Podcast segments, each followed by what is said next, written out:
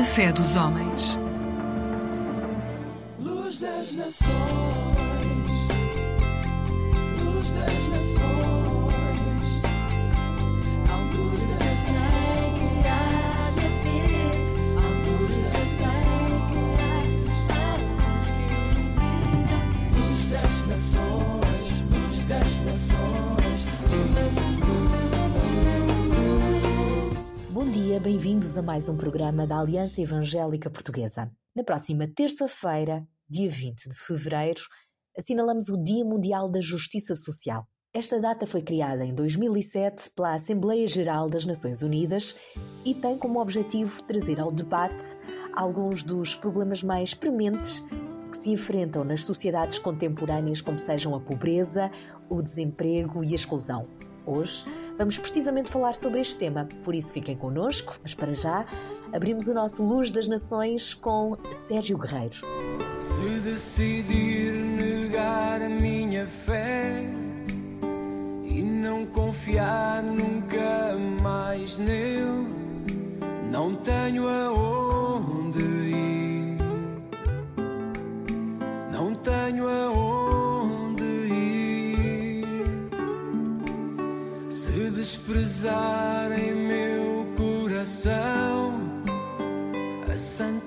graça que me salvou, não tenho aonde ir, não tenho aonde ir. Convencido estou que sem teu amor se acabariam as forças.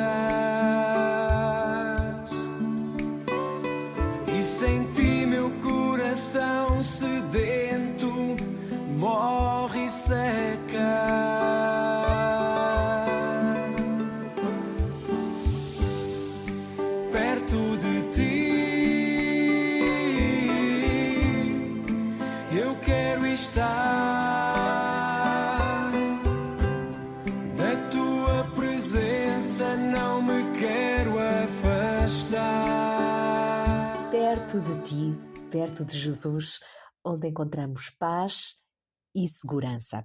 Como prometido, hoje vamos falar sobre justiça social, que já na próxima terça-feira é também motivo de assinalar precisamente esta efeméride, o Dia Mundial da Justiça Social. Para isso, está hoje connosco Elsa Correia Pereira, que é socióloga e responsável pela assessoria de apoio aos imigrantes e refugiados da Aliança Evangélica Portuguesa. Olá, Elsa, muito bem-vinda. Começo por te perguntar o que é este conceito tão vasto de justiça social e em que dimensões podemos falar dela?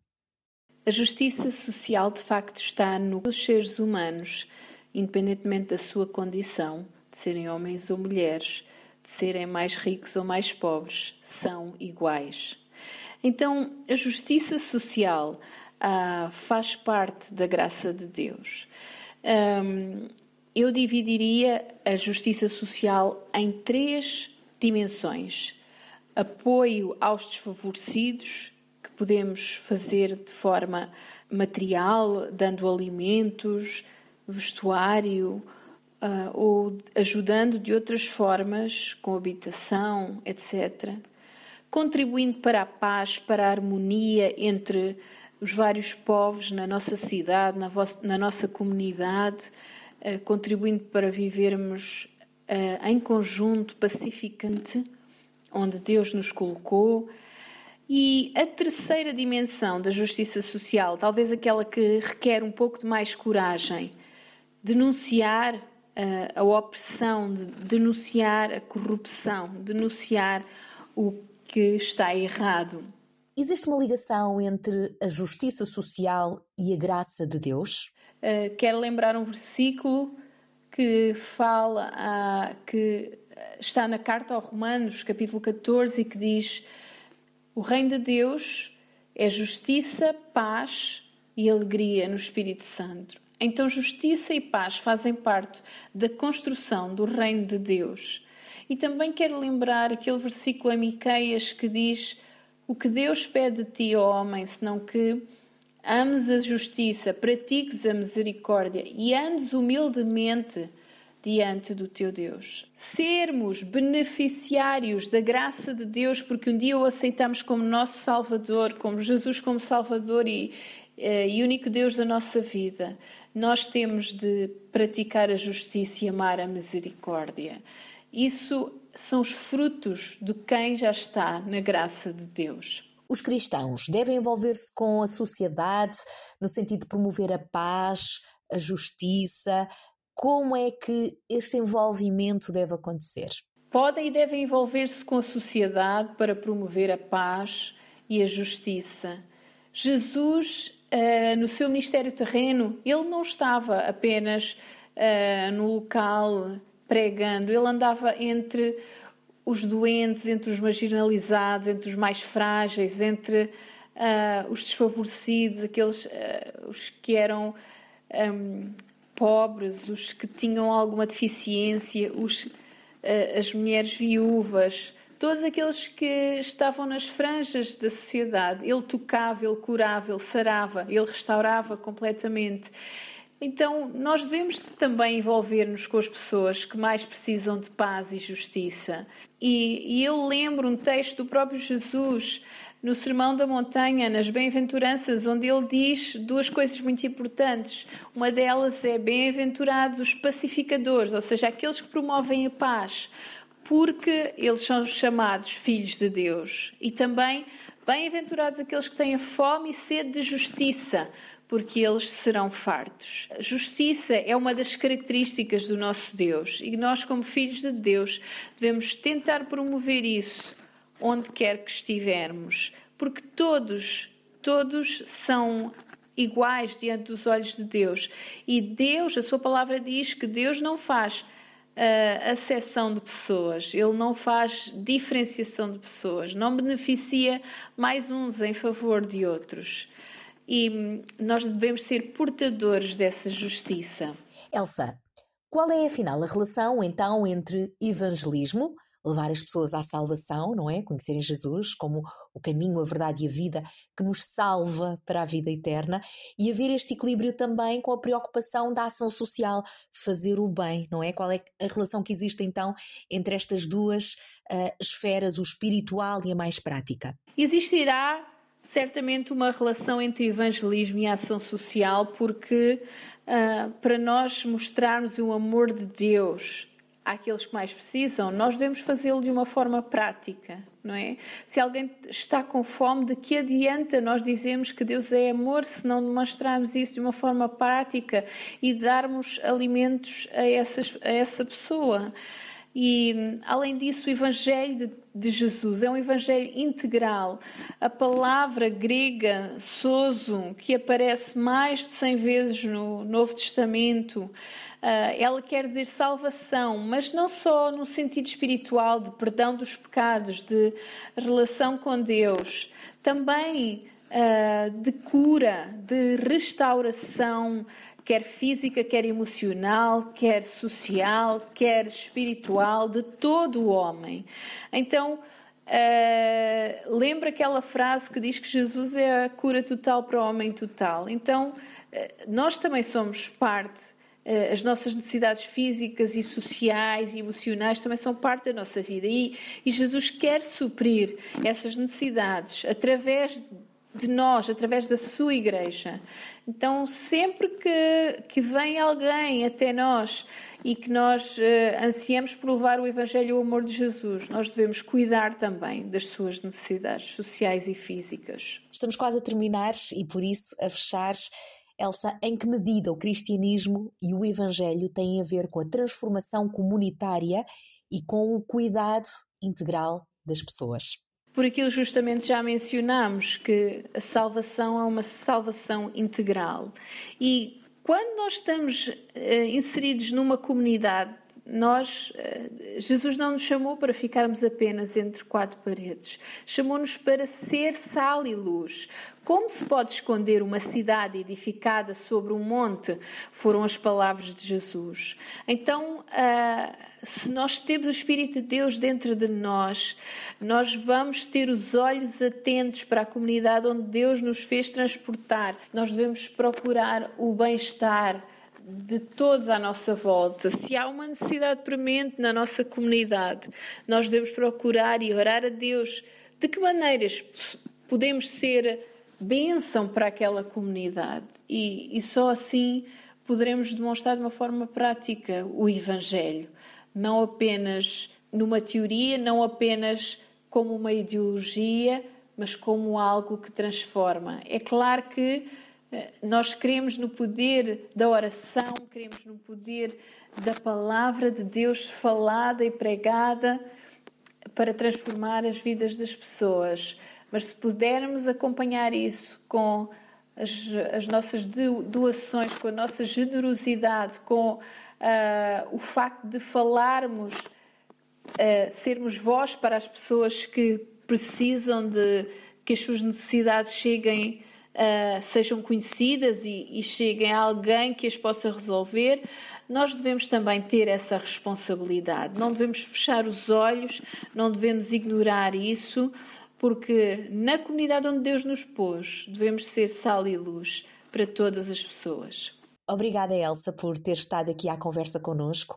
Hoje estivemos então a falar sobre justiça social, algo que está inevitavelmente relacionado com o Evangelho e com a restauração integral que Deus deseja operar em cada ser humano. Então, sejamos sensíveis, proativos em prol da justiça para com todos, principalmente com os mais frágeis e vulneráveis.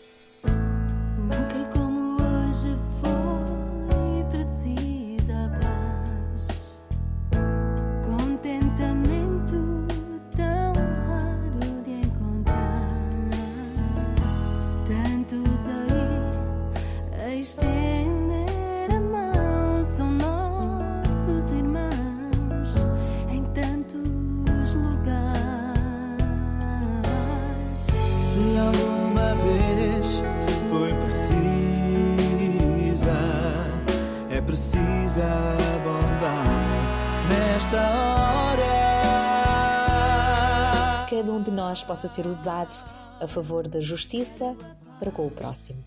A fechar, fica o convite para estar connosco na Igreja Evangélica mais próxima e hoje temos ainda para oferecer um devocional, por isso contactem-nos para o receber.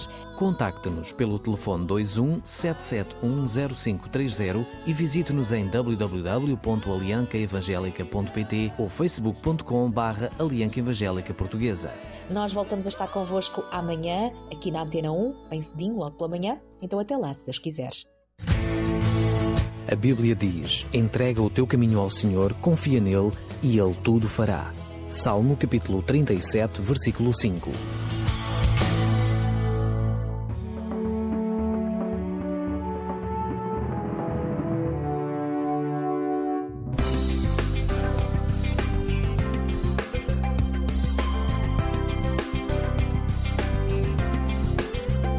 Eclésia Igreja Católica.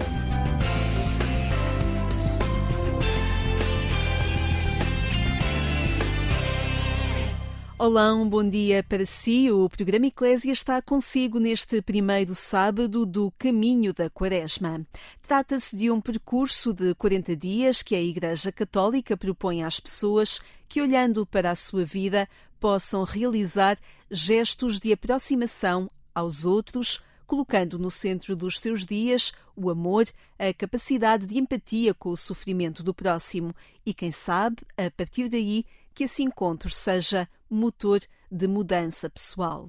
Sobre esse caminho, diria eu, as pessoas com deficiência e quem os acompanha são mestres. Por isso, nesta manhã, queremos consigo conjugar palavras como olhar, inclusão, comunidade inteireza partilhada. Tudo isto foi vivido por vários movimentos que se juntaram para assinalar o Dia Mundial do Doente. O jornalista Otávio Carmo esteve lá. Convido nesta manhã a participar neste movimento inclusivo e construtor de uma sociedade mais humana. O profeta Samuel Lúria canta mesmo esse movimento que passa pela humildade. Fique desse lado na companhia do programa da Igreja Católica ao som da música É preciso que eu diminua. Já não caibo numa casa onde o espaço é São obras que me salvam, eu só sei crescer. Eu só sei crescer. Durmo de janela aberta, tenho os braços no estendal. Eu podia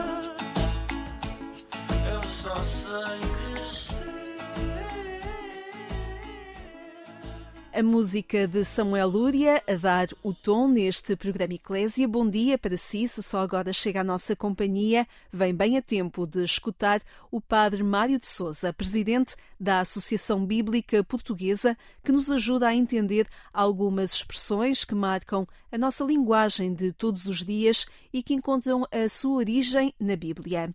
Hoje não atiramos a primeira pedra, mas queremos ouvir o Padre Mário de Souza sobre a origem desta expressão.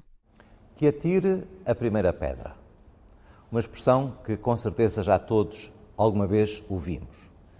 E que é uma expressão que se remete a um episódio da vida de Jesus que nos é relatado no Evangelho de São João, no capítulo 8. Quando Jesus estava a escrever no chão e lhe apresentam as autoridades judaicas uma mulher que tinha sido apanhada em flagrante adultério. E ser apanhada em flagrante adultério era de facto algo muito grave, quer no ato em si, quer depois nas consequências. Segundo a lei, essa pessoa devia ser condenada à morte por apedrejamento. E por isso estes homens querem que Jesus se pronuncie sobre o que fazer esta mulher. Se Jesus disser para ela não ser apedrejada, vão acusá-lo de estar contra a lei do povo. Se Jesus disser para que de facto se apedreje, então vão acusá-lo de não ser misericordioso. Trata-se de facto de uma situação que é uma situação que pretende pôr Jesus em causa. O que diz Jesus? Aquele que de vós estiver sem pecado, que atire a primeira pedra.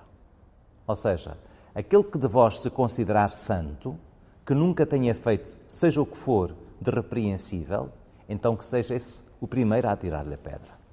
E diz o texto que começaram todos a sair, um após outro, começando pelos mais velhos. Ora, naturalmente que esta é uma expressão que faz referência à hum, impossibilidade que todos temos de condenar seja quem for, precisamente porque todos temos telhados de vidro, seja em que aspecto da vida for.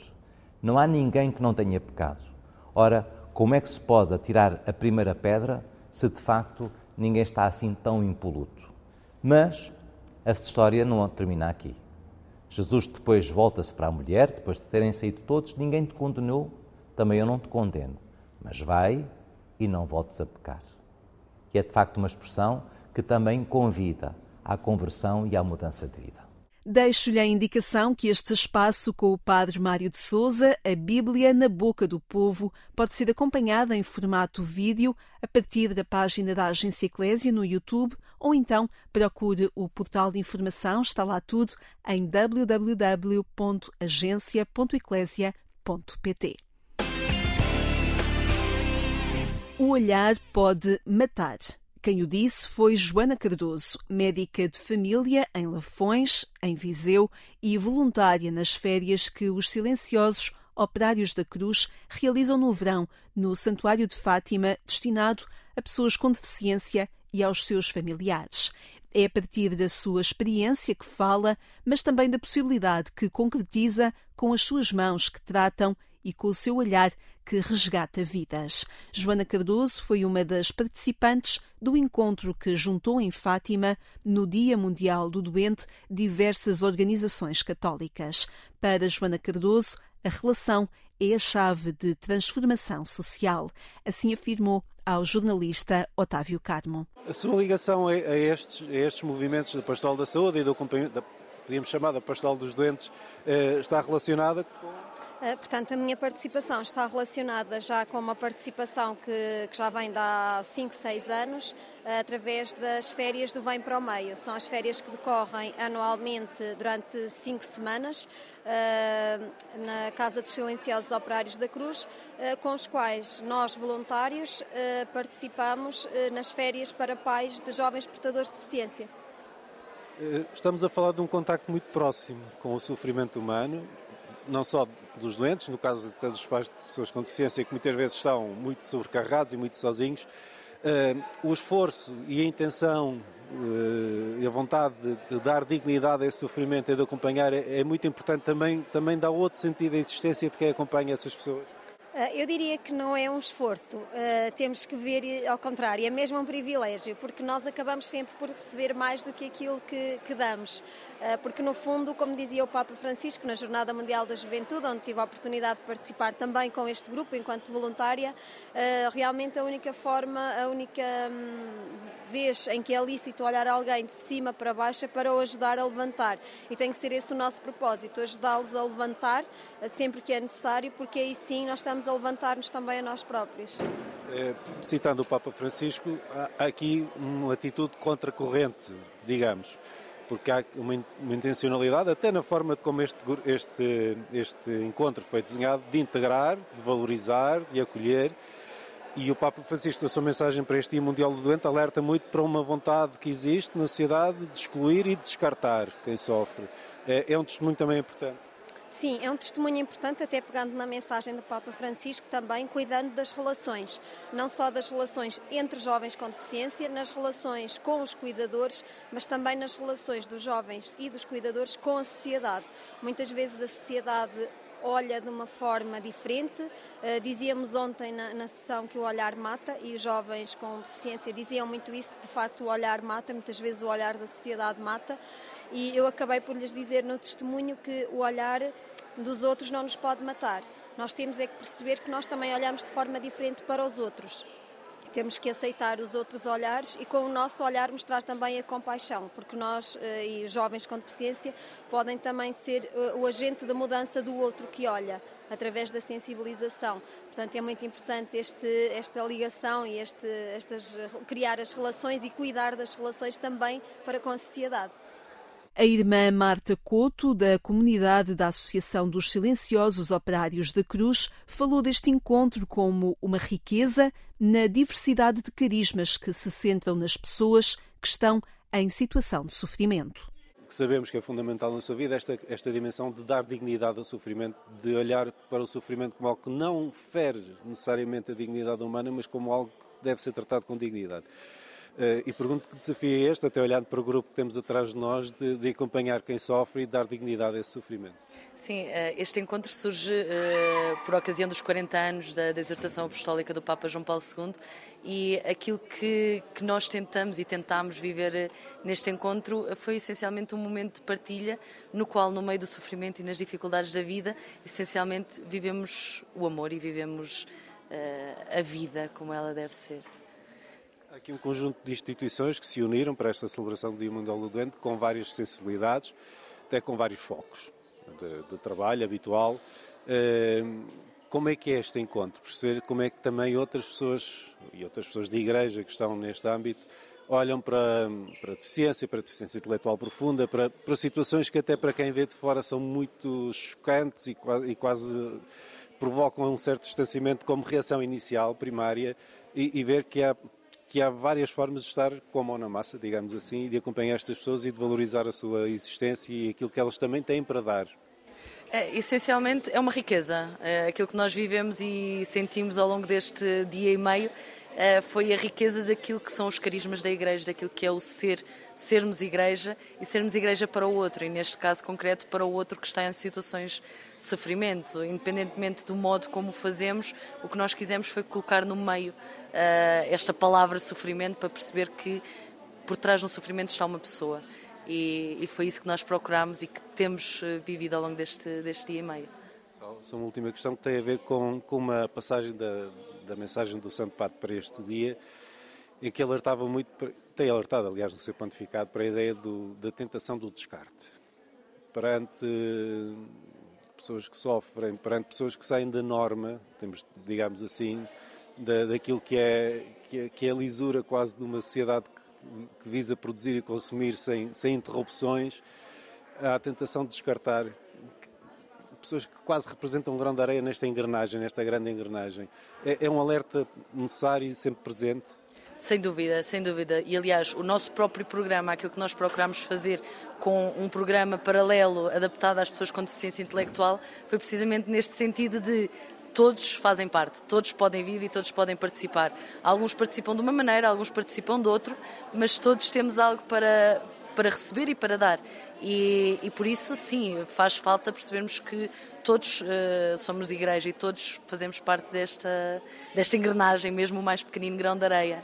Joana Moraes e Castro, do Serviço Pastoral de Pessoas com Deficiência, sublinha ao jornalista Otávio Carmo que a solidão não faz sentido na sociedade que se quer construir e que inclusão tem de ser uma palavra mais forte. A inclusão faz parte da nossa vida e temos, estamos já tarde um, a fazer com que as pessoas com deficiência participem como vozes ativas na vida da Igreja e na vida social. Há uma preocupação do que acabou de dizer que talvez seja importante até para mudar o olhar, que é do acompanhar e, enfim, quase permitir que as pessoas tenham um espaço próprio para que elas possam contribuir com a sua experiência, com a sua vivência, no conjunto da comunidade e daquilo que a comunidade faz. Sim, eu acho que, que, nós temos que nos começar a habituar em todos os espaços inclusivos, uh, sabendo que isto não se faz de um dia para o outro. Uh, esse tem que ser a nossa meta. Uh, este foi um dos, um dos momentos em que nós estamos muito gratos, porque assim aconteceu. e acho que cada vez mais que nos habituarmos, vamos achar que é naturalíssimo e que vamos olhar para trás e pensar como é que nós não tínhamos feito isto antes. A mensagem do Santo Padre para este dia alerta, eu tenho feito esta pergunta, mas, mas, acho que é importante aqui também no caso, alerta por uma, por uma cultura de descarte. Tem sido uma preocupação constante, um pontificado, e, e percebemos isso na sociedade, até num certo isolamento e palavra forte que o Papa usa, um certo descarte, em particular da pessoa com deficiência, que não é integrada ou que não tem possibilidade de se integrar por uma série de obstáculos. Uh, e, e, a pergunta é se, se esta se esta proposta que é feita também neste contexto do, do encontro acaba por ser uma proposta um bocadinho contracorrente e, e quer simbolizar essa necessidade de uma atitude diferente que tem falado. É, é, é, completamente a nossa intenção que assim seja. Uh, um dos grandes dramas do nosso, do nosso mundo atual é a solidão e, e, nas pessoas com deficiência essa solidão é acentuada muitas vezes e por isso e a exclusão vem daí a exclusão vem dessa, desse isolamento, dessa, desse descarte, como o Papa Francisco tantas vezes uh, nos diz. E sim, é a nossa intenção que, de alguma maneira, é sinalizar que uh, não faz sentido, não faz mesmo sentido. E é paradoxal, porque as pessoas que convivem mais de perto com as pessoas com deficiência percebem que o mundo ficou melhor e que ficou mais bonito. Não é que seja mais fácil, mas ninguém disse que a facilidade alguma vez é sinónimo de felicidade um, mas fica importante e, portanto, acho que o mundo está a perder enquanto não perceber isto bem. E por isso é a nossa intenção que, de alguma forma, gritar e pedir e alertar que ouçam, que vejam, que sintam, que convivam e que percebam que as pessoas com deficiência têm muito, muito, muito a contribuir para o mundo. E Leonor Belo, do Serviço Pastoral de Pessoas com Deficiência, evidencia isso mesmo.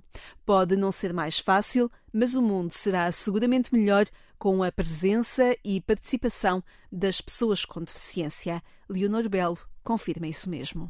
Estar com este grupo é muito bom porque assim eu conheço mais pessoas, eu conheço mais um, o sítio onde estou e é muito bom sentirmos que estamos bem engrupados com tudo.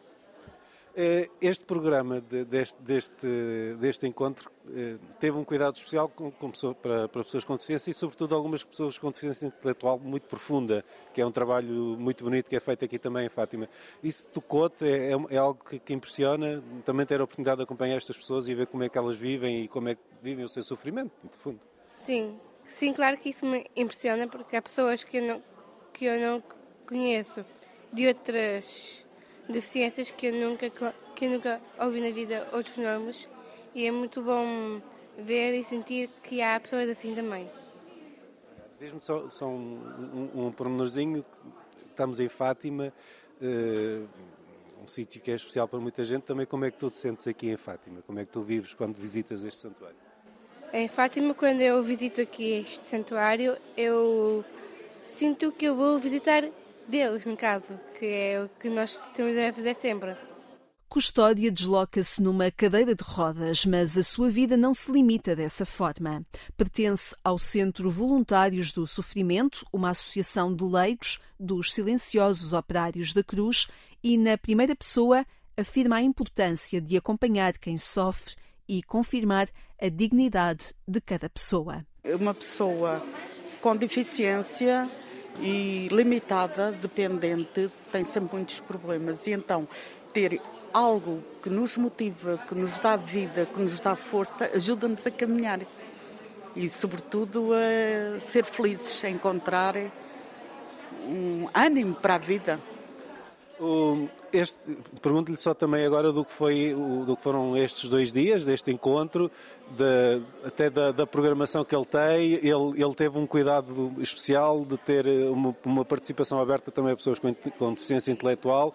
É, é um desafio, imagino. Sim, sim, porque temos connosco o movimento Fé Luz, que é mais dedicado às pessoas com deficiência. Não é? é muito importante, porque assim nós, em conjunto, há aqui várias realidades, já a Pastoral da Saúde, o movimento Fé Luz, o Centro de Voluntários do Sofrimento, porque o Centro de Voluntários do Sofrimento abrange todos. Em si, sofrimento não quer dizer doença nem deficiência, porque hoje sabemos que há muitos sofrimentos a nível psíquico, psicológico e então todas essas pessoas precisam de acompanhamento e em conjunto vemos as realidades uns dos outros. Eu já vi algumas pessoas aqui olharem de frente, impactarem e verem realmente é muito importante caminharmos em conjunto. Não será o sofrimento a explicar quem somos, mas saber vivê-lo deixará marcas para a vida de cada um e de quem se relaciona. Quem opta por parar, para acompanhar e para ajudar a dignificar cada percurso de vida.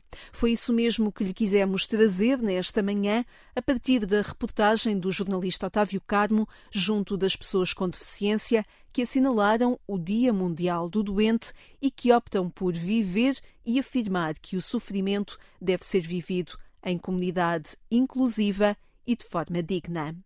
Regressamos à música nesta manhã de sábado, o tom da música de TZ, que nas colinas do sul de França se compõe, chega agora até nós. A minha alma está em repouso, fique com o original em francês.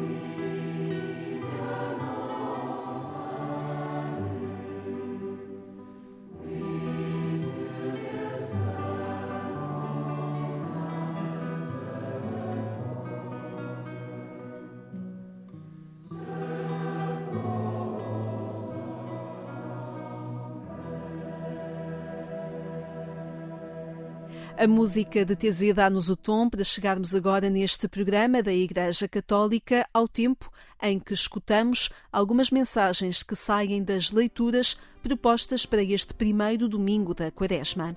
Como habitual, é o Padre Dioniano Manuel Barbosa que nos fala. Neste primeiro domingo da Quaresma, Marcos inicia o seu Evangelho proclamando a encarnação do Filho de Deus. Jesus é plenamente homem, pois é tentado, e plenamente Deus ao manifestar a vitória do amor sobre o mal. Jesus faz uma declaração: cumpriram-se os tempos. Dirige-se a um povo que espera um Messias que estabelecerá um reino novo, bem próximo, que vem precisamente trazer a esperança a todo o povo. Mas Deus não impõe a sua vinda, ele faz-se desejar. Aqui duas atitudes do coração são necessárias: a conversão, mudando de vida e voltando para Deus, e a fé, aderindo plenamente com todo o ser à pessoa de Jesus Cristo. Esta é a Quaresma, conotada como tempo de penitência, de sacrifício de toda a espécie, de resistência às tentações, à imitação de Jesus no deserto. Tempo não muito entusiasmante, se houver apenas esta acentuação sem partilha concreta. Porém, na breve passagem do Evangelho, Marcos fala duas vezes de boa nova, que dilata o coração, que traz alegria. Por que não falar de alegria durante a quaresma? Será que isso desvirtua o seu sentido? Trata-se de conversão. Converter-se é certamente deixar de cometer pecados e voltar a uma vida moralmente pura e reta. Mas a verdadeira conversão é acreditar na Boa Nova. E esta é a manifestação do verdadeiro rosto de Deus em Jesus, um Pai que é puro amor, a fonte absoluta do amor. Às vezes, a primeira tentação, a mais terrível, consiste em transpor para Deus as nossas maneiras de amar e de compreender a justiça e o poder. Ora, Deus não é Deus que é a nossa imagem, nós é que somos a sua imagem. A verdadeira conversão consiste em mudar as nossas concepções de Deus para acolher um Pai que nunca para de nos amar, que nunca nos rejeita.